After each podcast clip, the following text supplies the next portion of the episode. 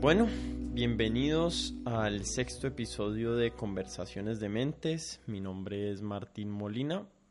El episodio de hoy eh, tenemos una invitada muy especial que me siento muy orgulloso de, de haber podido conseguir esta entrevista y es la geóloga planetaria Adriana Ocampo. Adriana es la directora del programa Nuevas Fronteras de la NASA y este programa ha realizado tres de las misiones más importantes de exploración espacial dentro de nuestro sistema solar en las, últimas en las últimas dos décadas o en la última década realmente. Esas tres misiones son la misión a, a Júpiter, que se llama Juno, que en este momento está orbitando ese planeta, la misión Nuevos Horizontes, que es la primera nave espacial que llega al planeta de Plutón, y la misión Osiris Rex, que en este momento está en órbita del asteroide Bennu. Y vamos a hablar de estas misiones en esta entrevista. Además, eh, Adriana fue una de las personas que descubrió el cráter de Chicxulub en la península de Yucatán de México este cráter lo dejó el asteroide que colisionó con el planeta Tierra hace ya 66 millones de años y que sabemos eh, fue el desencadenante de la extinción de los dinosaurios. Em, Adriana nació en Colombia, en Barranquilla, pero creo que solo vivió aquí un año y después se fue a vivir a Argentina, como van a poder notarlo en su acento y después de Argentina se mudó a California, donde empezó desde muy joven su carrera en la NASA en un programa en el JPL, Jet Propulsion Lab de, la NASA. Eh, en esta conversación hablamos de muchísimos temas, de, hablamos de las tres misiones que les mencioné anteriormente, también hablamos de, de cómo estas misiones nos han revelado un montón de cosas que no sabíamos de nuestro sistema solar, del origen de la molécula del agua. También hablamos de las probabilidades de que exista vida, eh, obviamente microbiológica, en nuestro sistema solar. Eh, el riesgo que nos presentan lo que ella considera inevitables colisiones con asteroides en el futuro, así como la de, la de los dinosaurios hace 66 millones de años, y qué está haciendo la NASA y qué están haciendo en general las, las agencias espaciales en el mundo para poder evitar eh, este tipo de colisiones. Y por último hablamos de la llegada del hombre a Marte en, en misiones tripuladas a este planeta y cuándo esperamos estar llegando allá. Fue una conversación súper interesante. Un corto anuncio para los que quieran apoyar este podcast. Se pueden suscribir en Apple Podcasts, en Spotify, en iBox, en YouTube, donde sea que vean el programa, que lo escuchen, perdón. Y también se pueden suscribir a nuestro, a nuestro newsletter en, en nuestra página web conversacionesdementes.com. Ahí también les vamos a estar mandando correos con los nuevos capítulos. Y por último, si de verdad les gusta mucho lo que hacemos, compártanselo a sus amigos, háblenles del, del podcast o, o promocionenlo en, en sus redes sociales. Pueden compartir nuestros links y nuestros, y nuestros episodios ahí y eso nos ayuda muchísimo a alcanzar más personas y que más personas tengan acceso a este contenido. Bueno, y sin darles más vueltas, les dejo esta conversación con Adriana Ocampo.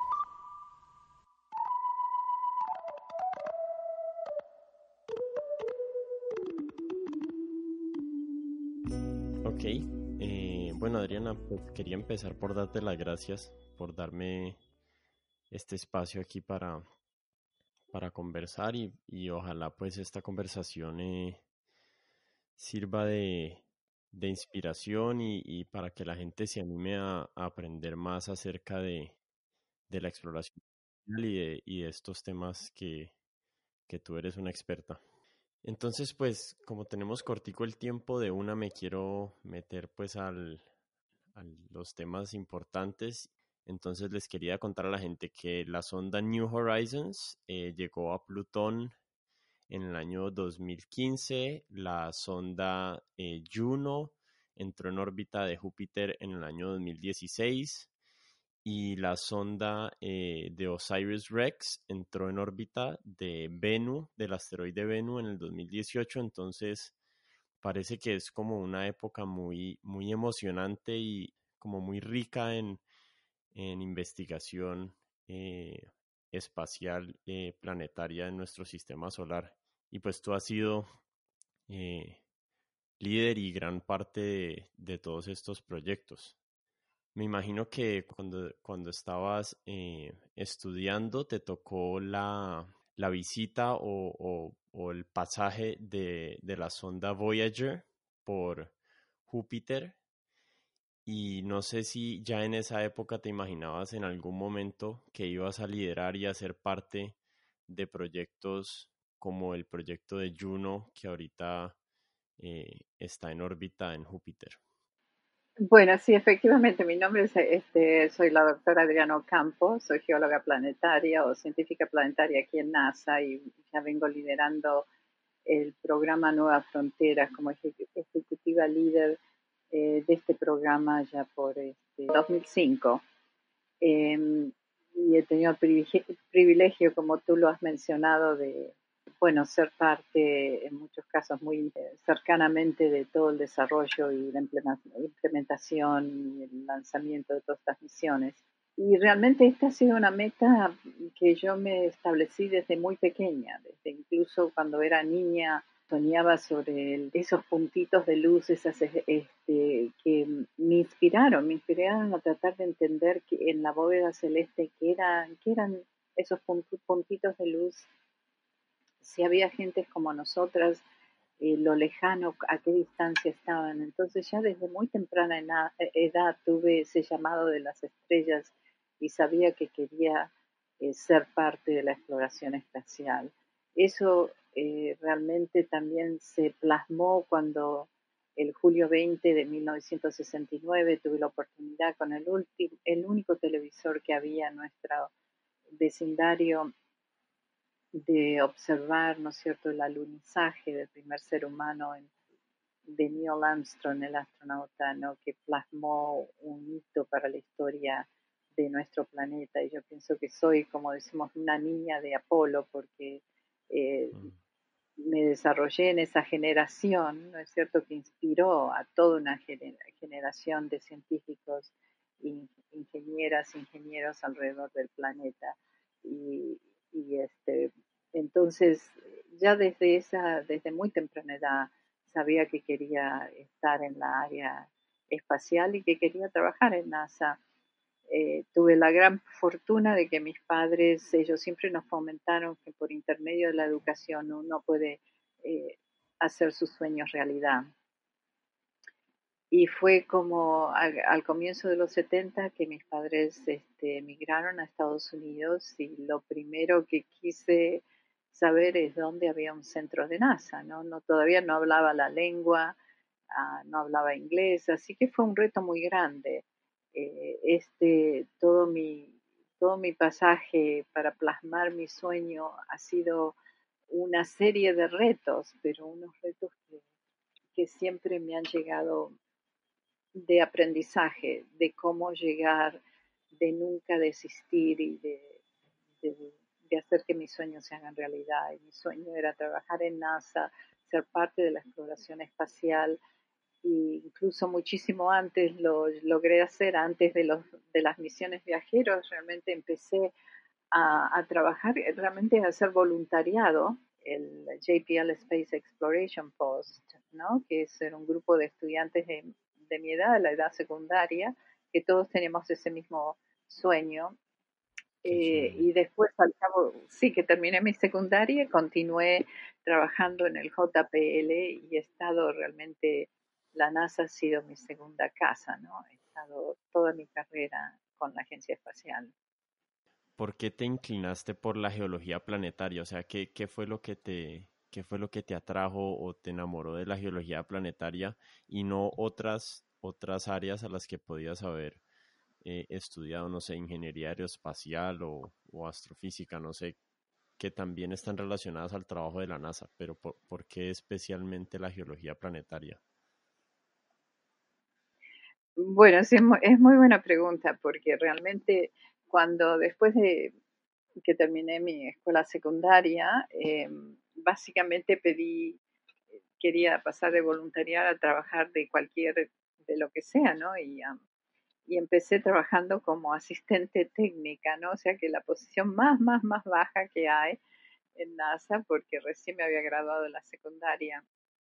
Pero para mí fue el trabajo más lindo que, que pude haber tenido y en aquellos tiempos recién lo que se llama las ciencias planetarias estaban emergiendo. Realmente no había ninguna universidad que podía decir, estoy hablando del comienzo básicamente de los 70. Y entonces sí, empecé mi carrera en ingeniería aeroespacial. Eh, entonces, eh, un julio 20 de 1976, que fue eh, la primera vez que la humanidad realmente amartizó, fue, aterrizó en otro planeta, que fue la misión Vikingo, eh, este, fue extraordinario porque me di cuenta, tuve el privilegio de estar sentada en primera fila viendo, eh, siendo parte del equipo, yo estaba, era parte del equipo de Vikingo, pero eh, los que analizamos la información de las lunas, y hacíamos todas las secuencias de las observaciones y todo eso, o sea, de Phobos y Deimos. Pero me, me impactó tremendamente porque veía esa superficie marciana y veía lo similar que eran a los desiertos terrestres y dije, no, tengo que entender más, más eso y me llamó más eh, la atención tratar de entender eh, la parte, ese aspecto científico de, de cómo se, siendo, cómo se formaban los planetas y por qué había tantas similitudes, pero también al mismo tiempo tantas diferencias. Entonces pasé de estudiar ingeniería aeroespacial a combinar, hacer una carrera que se llamaba, que era entre geología y astronomía, y combinar esas ambas cátedras, porque todavía no había una geología planetaria. Entonces, ver esas imágenes esa información mandada por la misión Vikingo de Marte que me hizo reasesorar mi carrera y, eh, y este, enfocarme en lo que hoy en día se conoce como la geología planetaria, las ciencias, ciencias planetarias. Y ha sido muy bueno porque también todos los estudios que he hecho en ingeniería espacial eh, complementan muy bien lo que mi carrera, ¿no? Complementó muy bien porque obviamente eh, los, las naves espaciales que se construyen son las extensiones de nuestros ojos, de nuestros, ¿no ciertos? son los sensores que mandamos a otros planetas para explorarlos. Entonces, uno trabajando en NASA, en, en la carrera esta espacial, es muy importante no solamente entender muy bien la parte científica, pero también la parte eh, de la ingeniería, lo que es viable hacer con una nave espacial y cuáles pueden ser los factores limitantes y cómo optimizar, ¿no es cierto?, mitigar el riesgo de la nave espacial para maximizar el retorno científico. Entonces, eh, he tenido la gran fortuna de, tener un trabajo muy, muy interesante, es extraordinariamente diverso, extraordinariamente eh, yo siempre les digo a todos, si quieres trabajar en algo que nadie nunca ha hecho antes, en romper las barreras del conocimiento, en romper las barreras de la tecnología, en cada día aprender cómo encarar el riesgo, eh, ven a trabajar a NASA, porque es lo que hacemos todos los días, literalmente, pero es, es ¿no es cierto? Es un trabajo de alto riesgo, pero es también de alto retorno de conocimiento para la humanidad. Claro.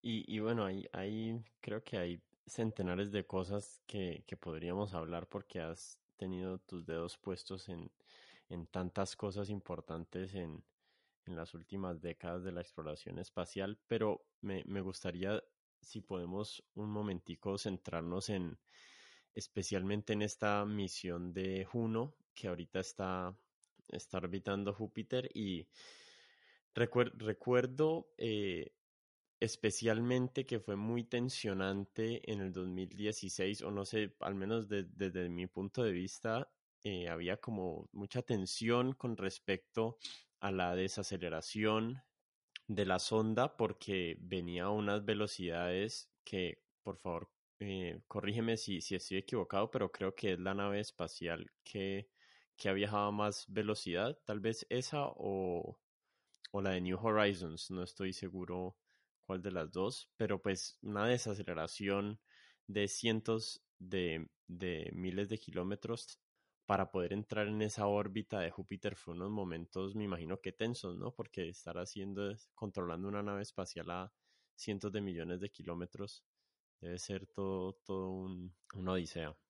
Sí, así es. Este fue algo. La misión Juno eh, realmente es una misión extraordinaria y, y, ha sido, bueno, un reto enorme, enorme, porque cuando se concibió la misión eh, y fue propuesta a NASA, realmente había un poco, bastante escepticismo, porque era la primera vez que íbamos a ir al planeta más grande de nuestro sistema solar, mm. que es extraordinariamente radioactivo, extraordinario, tiene un medio ambiente eh, que no emite, bueno, partículas aceleradas a altas velocidades que penetran todo, que dañan todos los sistemas electrónicos. ¿Cómo íbamos a diseñar una misión que pudiese sobrevivir el, el medio ambiente más letal del sistema solar?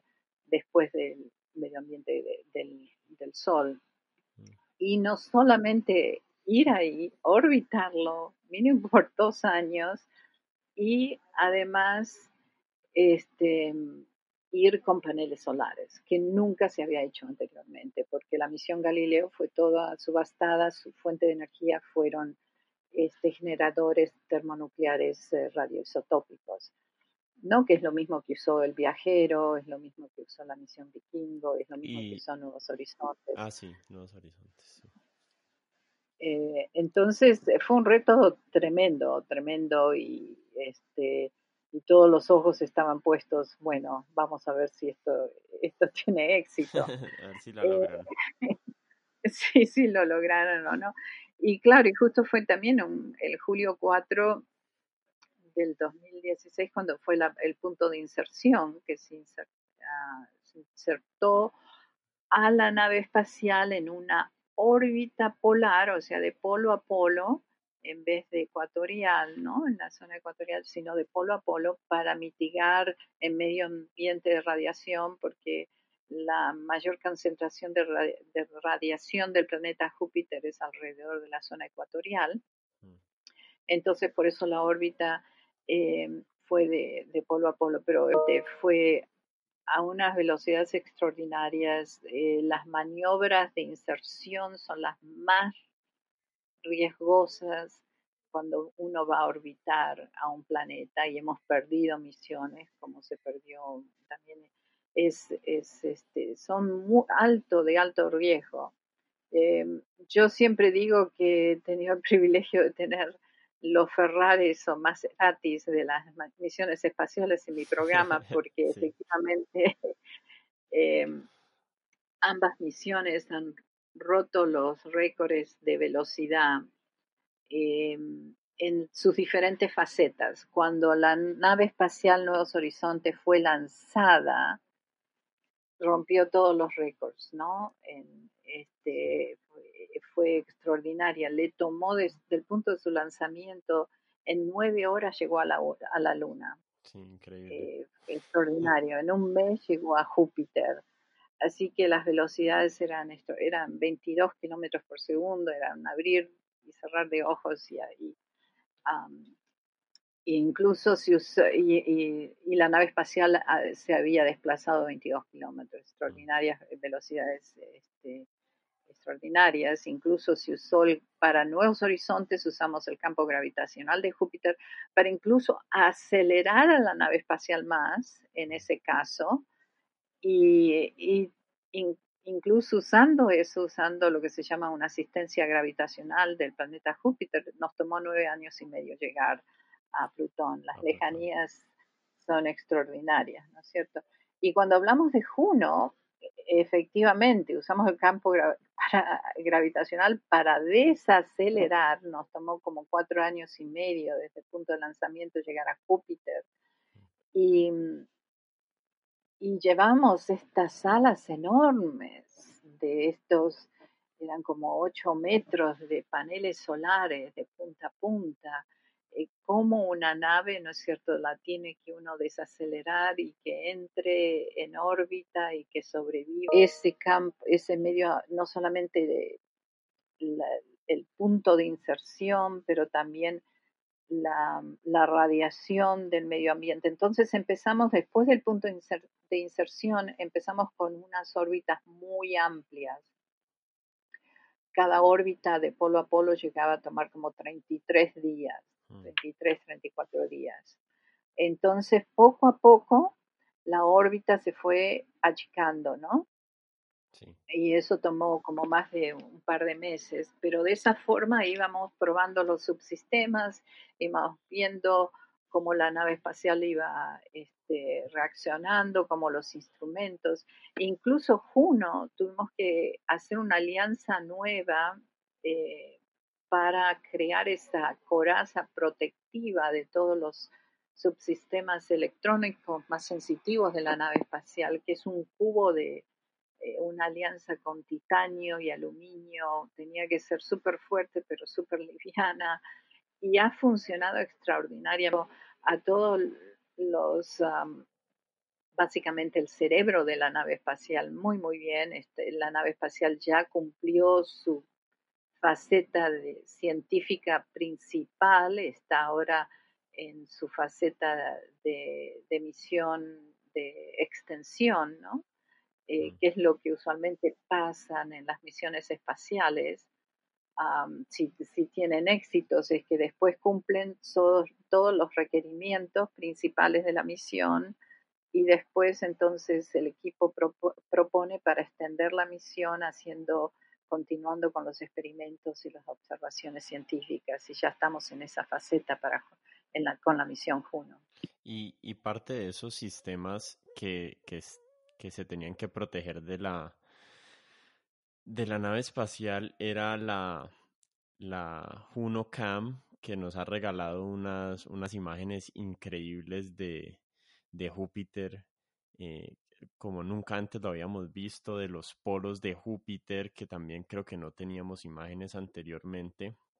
Eh, pero a mí, personalmente me ha interesado mucho eh, el estudio o, el análisis de, poder entender si Júpiter tiene o no un, centro eh, con masa rocosa porque creo que anteriormente entendíamos a Júpiter, antes, antes de la sonda Juno entendíamos a Júpiter más como, como con una composición más similar al Sol, pero ahora hemos visto que hay varias diferencias entre las que está el hecho de que Júpiter tiene eh, muchísimo más oxígeno que el Sol y eso hace más probable que pues que haya agua en el planeta. Pero no sé, no de lo que he podido leer, no he, no he sabido si realmente sí logramos descifrar cómo es el centro de, de Júpiter, cómo está compuesto. ¿Estoy equivocado ahí en mi apreciación o...? No, no, es, eh, sí, muy, muy bien dicho y definitivamente es, eh, era una de las claves, de las preguntas más claves que teníamos y por qué ir a explorar a Júpiter. Pensamos que los planetas gaseosos del sistema solar en su foro interno tengan, estén compuestos similares con una composición que, como la de los cometas, ¿no? Y los, y los terrestres tienen como núcleos como de la composición de asteroides. Eso era lo que íbamos con esa, con esa preconcepción. Llegamos a Júpiter con Juno y estamos tratando de ver, tenía Júpiter un núcleo o no. Porque los núcleos de estos planetas gaseosos gigantes pueden existir quizá por un periodo de un tiempo y después se disipan y desaparecen. Claro. Pero sabíamos, y esto es extraordinario porque suena casi como ciencia ficción del año del 2001, no, no, la, el libro de la película que se hizo del 2001, La Gran Mancha Roja. Sí. La Gran Mancha Roja, cuando se lanzó Juno, todavía tenía tres, el diámetro de tres veces el tamaño de la Tierra. Y se fue encogiendo, escogiendo, encogiendo. Ahora tiene menos del diámetro terrestre. Y algo está pasando porque parece que hay otra que se está formando. Entonces es un planeta que está evolucionando enfrente de nuestros ojos. Tenemos la gran fortuna de tener este observatorio extraordinario que se llama la misión Juno y hemos visto la diferencia de la información que se tomó con la misión Galileo, que se mandó una sonda con la misión Galileo que penetró la atmósfera, de Júpiter, todavía la gran mancha roja tenía el tamaño de tres tierras, eh, pero encontramos a la atmósfera de Júpiter muy seca. Mm. No encontramos realmente la abundancia de, de molécula de agua y eso no cuajaba. ¿Qué es lo que estaba pasando? Entonces, un poco uno también no solamente quería tratar de identificar, medir si todavía si tenía un núcleo Júpiter, que parece lo que el equipo científico piensa ahora que sí lo tiene, que todavía el, núcleo en Júpiter está, está todavía ahí presente.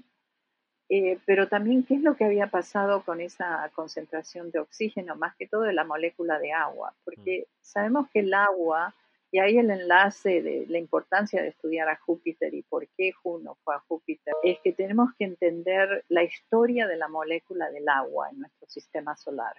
¿Cómo fue que el agua llegó a la Tierra? El agua líquida es clave para la vida como la, como la que conocemos, como somos nosotros.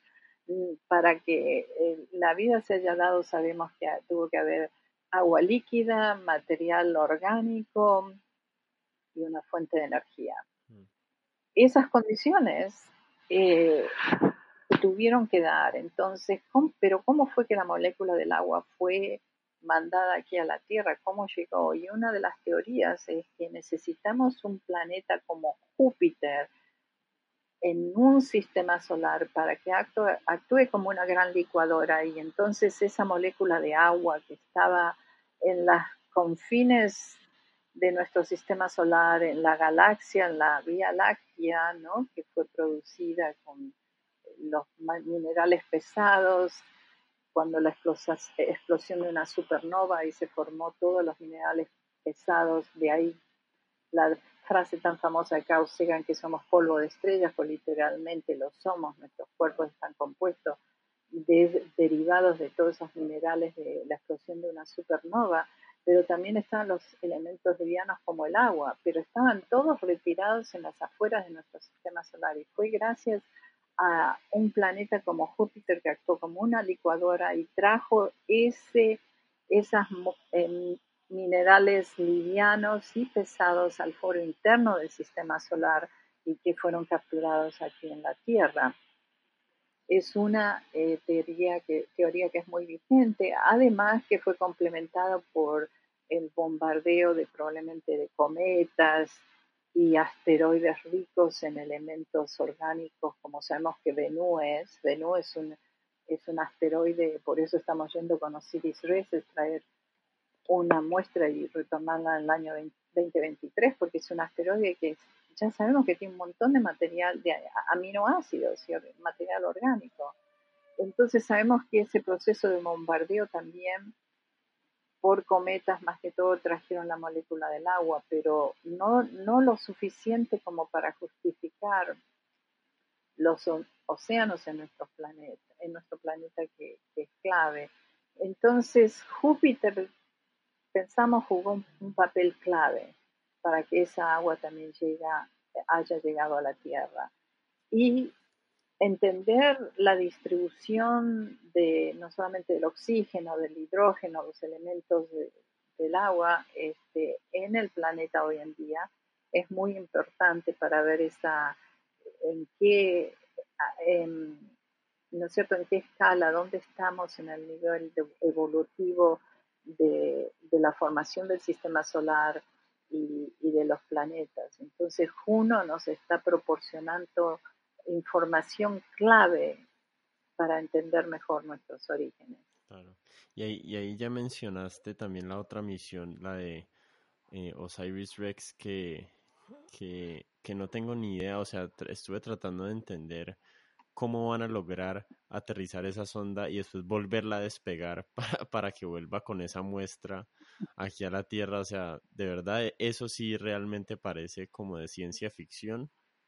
Eh, pero hay, hay otro, hay otro, hay otro punto relacionado a lo que estabas mencionando ahorita de la luna de, de Júpiter con, con océanos debajo de su capa glaciar y creo que es un descubrimiento similar el que hicieron con la sonda de nuevos horizontes en Plutón y realmente la, la pregunta que a mí esos descubrimientos me despierta es eh, espérate, en, en la luna en Júpiter hay agua y hay materia orgánica. En Plutón tenemos agua congelada, posiblemente agua en estado líquido debajo de, la, de los glaciares. Eh, y tenemos materia orgánica en forma de tolinos y tenemos posiblemente, creo que ustedes también descubrieron que, que posiblemente Plutón tiene una atmósfera, entonces como que a mí el cerebro se me va abriendo y me, y me va diciendo, uy, en, en los billones de sistemas solares que hay, si solamente en este sistema solar estos planetas ya tienen estas condiciones que, que no son las perfectas para producir vida, pero pues, pero que sabemos que son parte de las condiciones, pues en, en la inmensidad del universo, eh, cuántas veces se, se replicará esto y, no sé, me, me, hace como mucho más presente la idea de, ¿no? Debe haber vida en otras partes porque, porque pues no, no son tan extrañas las condiciones de la Tierra, al menos en nuestro sistema solar, ¿no? Sí, eh, son todas excelentes preguntas y, y esta es muy buena compañía porque justamente eh, si vamos a lo que es la misión, cómo se ha definido la misión de NASA, es es justamente casi basadas en esas tres preguntas. ¿Estamos solos en el universo? ¿Cómo llegó la vida a nuestro planeta? ¿Y dónde, cuál va a ser la evolución de nuestro planeta? ¿Hasta dónde está yendo? ¿Qué, qué va a pasar en el futuro en nuestro planeta? Entonces, eh, así es, eso es lo extraordinario, por eso yo digo, estamos viviendo en la era dorada de la exploración espacial y, yo espero que la juventud, la audiencia eh, de tu podcast, inspire, inspire a muchísimos más eh, jóvenes a considerar las ciencias, la ingeniería, todas esas carreras, porque realmente necesitamos todas las carreras posibles de haber y por haber para el espacio, desde médicos, biólogos, arquitectas, eh, eh, abogadas, de todo, hay incluso la área de eh, nutrición, entonces no hay disciplina que no, no sea aplicable a la exploración espacial.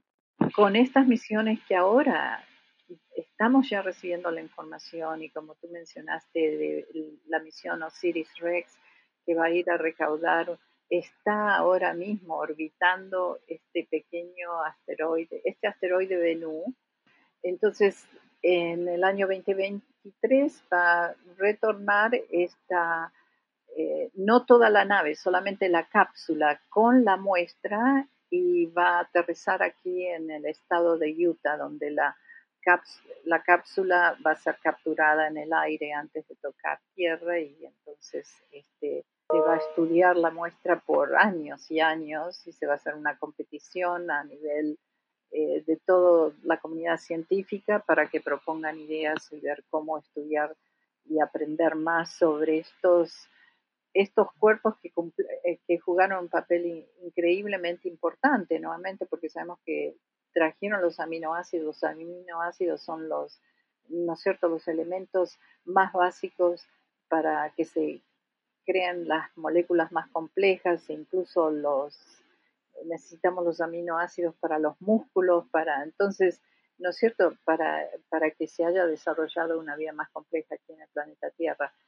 Y, y así es, a, medida que vamos explorando con Juno, que ya hablamos, ¿no es cierto?, de Júpiter y que tiene más de 63 lunas y, que cada luna es un mundo extraordinario, eh, como Europa, la luna Europa que mencionamos que tiene estos océanos bajo esta corteza hielosa y sabemos que tiene material orgánico y, especialmente también nuevos horizontes que nos ha mostrado un área del sistema solar nunca explorada anteriormente.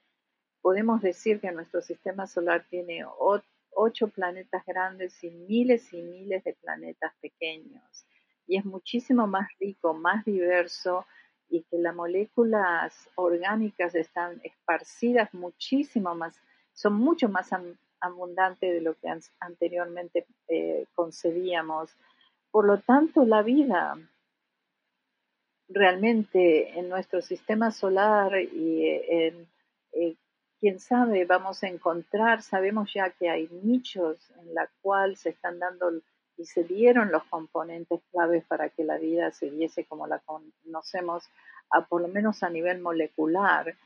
Y con esta nueva rama de exploración que se llama los exoplanetas, sabemos que hay más de 5.000 estrellas que tienen planetas orbitando, orbitando alrededor de esas estrellas, eh, en las cuales hay zonas habitables similares, en que las condiciones se han tenido que dar y se, estén dando probablemente todavía. Y, y eso solamente dentro de nuestra galaxia.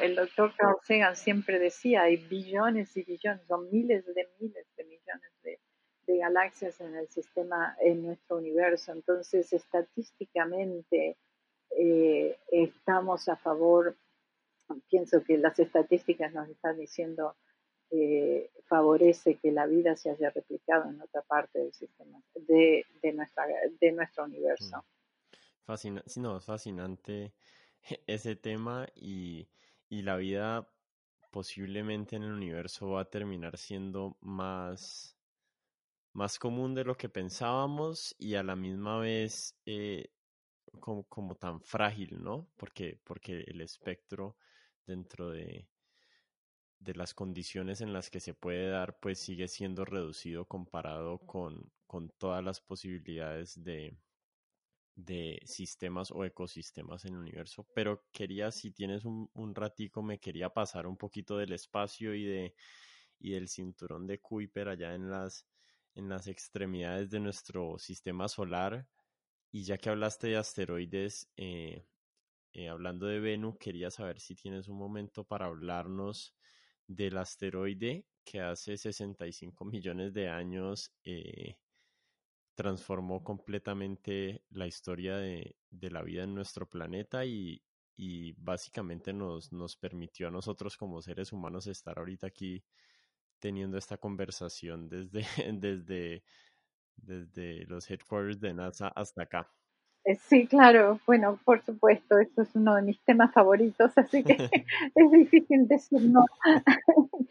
Este, claro que sí, hablemos eh, brevemente, es realmente algo extraordinario, ¿no? Lo que pasó, eh, ahora se ha datado más específicamente y, y uh, y, ese, y ocurrió 66, millones de años atrás, esta colisión, eh, que probablemente fue un asteroide que cayó en la península de Yucatán, ya eso lo tenemos más que confirmado, y que no cabe duda que fue, que precipitó, que a lo mejor ya estaban en decadencia los, bueno, eran los, los reyes de esa época, habían este, no vivido en nuestro planeta por más de 250 millones de años y cayó este asteroide que, en segundos le cambió la biosfera del planeta. Entonces esto fue una catástrofe a nivel mundial y este asteroide potencialmente tiene un diámetro solamente de unos 16 kilómetros, ¿no? Que bueno, es, es significativo,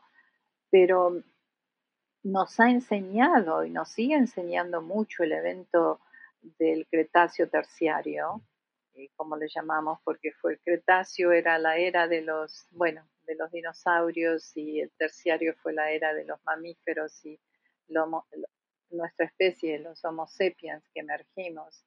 Em, realmente nos ha enseñado mucho y nos sigue enseñando de, también de cómo protegernos para eventos como este, que, como esto que se, que se, van, que se va a dar en un futuro. Ya no es si se va a dar, sino cuándo se dará. Y por eso la NASA tiene ya un, un programa que se llama Defensa Planetaria, en la cual eh, todo se hacen ejercicios con todo el planeta, con las diferentes, eh, con todas las agencias alrededor del mundo, y se hacen simulacros en que un asteroide o un cometa va a impactar no en un océano, en tierra sólida, en la atmósfera, em, para tener un, una, este, una preparación, ¿no es cierto? Tenemos que ser, ojalá, más inteligentes que los dinosaurios y poder sobrevivir, poder, la tecnología la tenemos hoy en día para poder este, diferir la trayectoria de, de, un asteroide o quizá de un cometa si, si viene en una, en, una este, trayectoria de intersección con la órbita de la Tierra. Claro que el tiempo es clave, porque necesitaríamos saberlo mínimo un año con anticipación para preparar realmente a todo el sistema bien.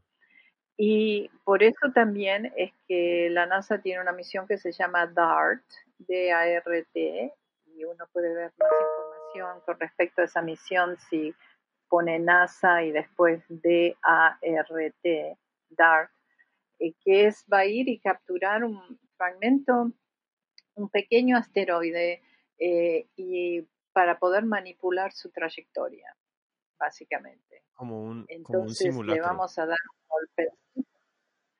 Eh, sí, pero esto va a ser más de un simulacro, exacto, un simulacro muy real, porque es usando, usando un asteroide, usando este, y nuevamente eso es lo extraordinario que a mí me parece que a veces vemos las películas de ciencia ficción, pero la ciencia realidad que estamos viviendo en estos días es a veces más extraordinario de, de lo que podemos ver en una película, ¿no? Y, el DART va a ir eh, para demostrar, a ver, que aprendamos y demostrar si esa técnica funciona para diferir la trayectoria, porque de, de un asteroide que potencialmente podría estar en una trayectoria de impacto con la Tierra. Claro, y claro, como, como decías, el, el tema es qué tan rápido se logra eh, saber de, de, la trayectoria de un asteroide así porque, porque el espacio es tan gigante y, y nuestra capacidad de observar el espacio es, o sea, tiene sus limitaciones, ¿no? No es como que estamos observando todos los lugares de nuestro sistema solar permanentemente para, para, para saber, sino que tiene que coincidir eh, la, la, búsqueda de alguno de nuestros observatorios con ese espacio para detectar ese asteroide. ¿Qué, qué tan precisa es nuestra, nuestra evaluación de, de, nuestra, de nuestro sistema solar y los, y los objetos que entran y salen ahora para, para decir que sí lo vamos a detectar a tiempo? Bueno, es, ya sabemos que hay toda una red de observatorios en la cual Colombia también participa. Eh, está el Observatorio de Nariño, que ah, viene observando también por eh, NEOS o estos objetos, estos asteroides que podrían ser potencialmente dañinos o que no lo son, pero lo que queremos es hacer un catálogo de todos los objetos, asteroides y cometas que se puedan conocer en el sistema solar para tener, para seguirlos y catalogarlos. Eh, pero sabemos que ya más del 90%, 95% de los asteroides un kilómetro más grandes se han, y cometas ya, ya se han identificado, se están siguiendo sus trayectorias. pero hay muchos que todavía no, que están por descubrir y, como aprendimos eh, cuando ya fue un par de años, ¿no? En Cheryshenko, que en Rusia, que cayó, este era un fragmentito, del tamaño de una mesa. y la explosión que causó en la atmósfera del planeta eh, fue muy consecuente. Entonces, em, definitivamente, y, no lo llegamos a ver a tiempo, no se supo porque vino de la dirección del sol.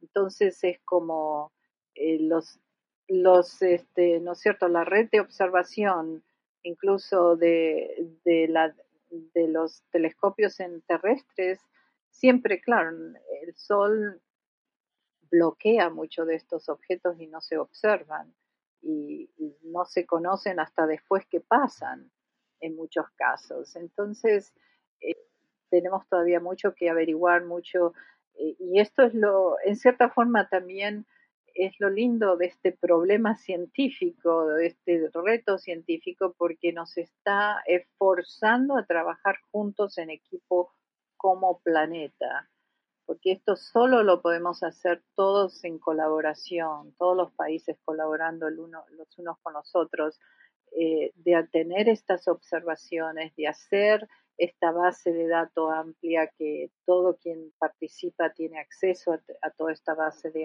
datos y identificar, ¿no? Identificar los que son potencialmente pudiesen ser dañinos y seguirlos. Por ejemplo, Venú tiene una, una órbita que, puede interseccionar eh, la órbita de la Tierra una vez cada seis años y por eso lo, por eso se mandó a Osiris Rex a la esa nave espacial a explorarlo, vamos a extraer la muestra, retornarlo, queremos conocer mejor su, su composición y también sus eh, propiedades mecánicas del suelo, si se tuviese que hacer eventualmente eh, a finales del siglo, el próximo siglo, una trayectoria de deflexión vamos a saber lo suficiente para poder hacerlo. Eh, entonces, eh, es, algo que implica colaboración planetaria, colaboración de toda la red de observación de todos los científicos para que esto ocurra eh, y realmente podamos sobrevivir como especie, ¿no? Si una cosa así fuese a pasar en un futuro. Bueno, y nuevamente me corrijo a mí misma porque no si fuese a pasar, sino cuando pase, porque sabemos que, sí, que, va a pasar. Bueno, eh, Adriana, eh, muchísimas gracias por ser tan, tan generosa con tu tiempo. Eh, yo tenía un último tema, no sé si tengas un minutico para hablar de la posibilidad de que lleguemos con misiones tripuladas a Marte, que creo que es como el tema eh, que, más da de hablar ahorita, especialmente con, con Elon Musk, que, constantemente está publicando en sus redes que, ese es su objetivo. Eh, que, como, como directora y, participando en la NASA, ¿qué tan probable es que, el ser humano llegue a Marte en las próximas, no sé, dos o tres décadas? Oh, va a pasar, no, no me cabe duda, no me cabe duda. Eh, justamente esto ha sido un plan que NASA y muchas otras agencias espaciales han tenido por mucho tiempo. No, no es algo que ocurrió eh, esto es, ha sido planificado antes de Elon Musk, de SpaceX. y este incluso este Elon Musk es eh, no es cierto es un colaborador de NASA en la NASA le provee fondos a, SpaceX y, eh, y, nos cumple cumple una función muy importante y queremos más más participación del sector privado y, y este la NASA ha mandado convocatorias para otras compañías eh, para que empiecen a crear infraestructura en la Luna, porque queremos usar la, Luna como el ensayo para ir a Marte, ¿no es mm. cierto? Entonces, en el 2024 estamos tratando una tripulada que no va a lunizar, pero sí a orbitar la Luna. Eh, y, este, y nuevamente es para empezar a usar eh, el ensayo, tener los ensayos, tener las pruebas, la experiencia, probar la tecnología la capacidad de los del cohete, em, de, ¿no? y todos los subsistemas para que eventualmente eh, se llegue a Marte, ¿no es cierto?, a mediados de los 2030, finales de los 2030. Así que este, va a ocurrir, va a ocurrir en, nuestras vidas a, a, todos en el planeta que nos tenemos que preparar, todos, todos tenemos la obligación de prepararnos eh, para estar listos para, para la era espacial que estamos viviendo, para poder ser eh, partes, colaboradores, eh, poder ser parte de esa llamada, poder ser parte de toda eh, este tipo de, estas oportunidades, porque también se ha dicho, los próximos trillonarios se van a hacer en el espacio. Eh, tenemos también que aprender como civilización devolvernos, ¿no es cierto?, de poder salir de nuestra cuna, el, el bello planeta Tierra, para eh, sobrevivir eventualmente también como especie. Sabemos que nuestra estrella tiene una, una vida finita y claro que tenemos millones de años todavía de, de, para prepararnos, pero tenemos que empezar y, y nos tenemos que volver una especie interplanetaria y eventualmente interestelar. Entonces estamos recién aprendiendo a caminar en esto, ¿no es cierto? Quizás estamos recién aprendiendo a gatear, eh, pero es, es parte, es parte de, de nuestro camino como Homo sapiens, como especie inteligente. Si realmente lo somos, lo vamos a lograr trabajando en conjunto, trabajando como planeta, aprendiendo a cuidar a nuestro planeta también y aprendiendo de otros planetas para cuidarlo mejor al nuestro y poder también ir a explorar en una forma ética, responsable y, y, y, realmente buena, no solamente que vayamos a un planeta a explorarlo, dejar, eh, pero ir a aprender y realmente este, ser también respetu respetuoso del de medio ambiente de los otros planetas que exploraremos como especie. Así que definitivamente el camino a, a, Marte ya se viene trabajando desde, desde décadas y ahora vamos a retornar a la, a la Luna, pero esta vez para quedarnos, ya para tener infraestructuras y va a ser una, una carrera espacial no um, tan competitiva, sino más colaborativa, que eso es lo que yo pienso lo hace más hermoso, que empecemos a trabajar todos juntos para el bien de nuestra especie. Pues sí, qué bonito, qué bonito y qué, y qué emoción lo que se viene, ¿no? En la exploración espacial, ¿no? Ya, ya quiero que sea el 2024 y estar viendo esos, esos videos de esos astronautas eh, eh, orbitando la Luna.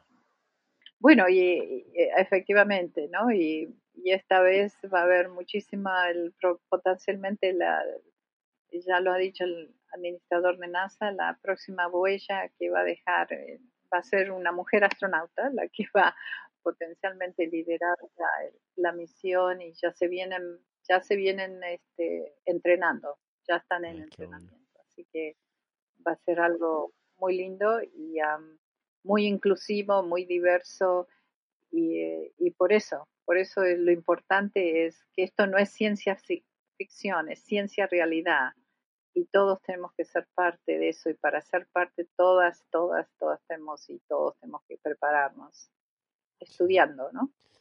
Bueno, no, Adriana, mil gracias. Estoy consciente de tu tiempo porque empezamos un poquito tarde y, y estoy inmensamente agradecido que me hayas regalado este tiempo. Espero que, que haya sido un buen entrevistador, te haya hecho preguntas relevantes y, y ojalá, como, como estamos diciendo, ¿no? Este, este, este episodio inspire a la gente. No algunos serán astronautas o trabajarán en esto y otros no, pero que al menos la gente se entere y se involucre con lo que está sucediendo no solo en nuestro planeta, sino también más allá, en nuestro sistema solar y, en las estrellas más allá.